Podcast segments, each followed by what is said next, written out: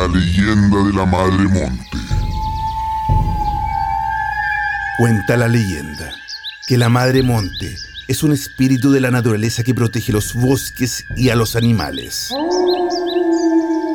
Más que un espíritu maligno, es considerado un guardián de la naturaleza.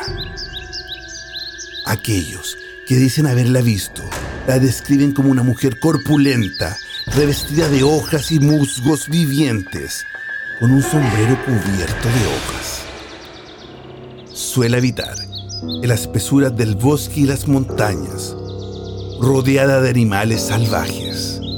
La Madre Monte suele ejercer castigos sobre los cazadores, aquellos que usan dinamita para pescar, los taladores de árboles, los campesinos que roban reses y tierras, los esposos infieles y en general todo aquel que daña la naturaleza.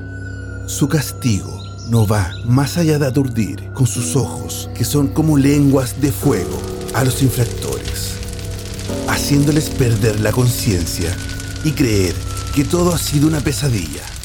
También relatan que cuando se baña en las cabeceras de los ríos y fluentes de agua, estos enturbian y aumentan su cauce, causando inundaciones y estragos, acompañados de tormentas eléctricas y vendavales.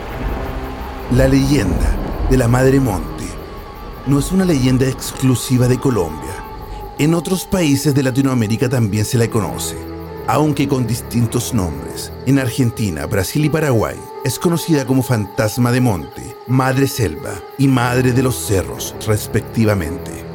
La mejor defensa contra ella es fumar tabaco, Colocarse un bejuco de adorote como cinturón.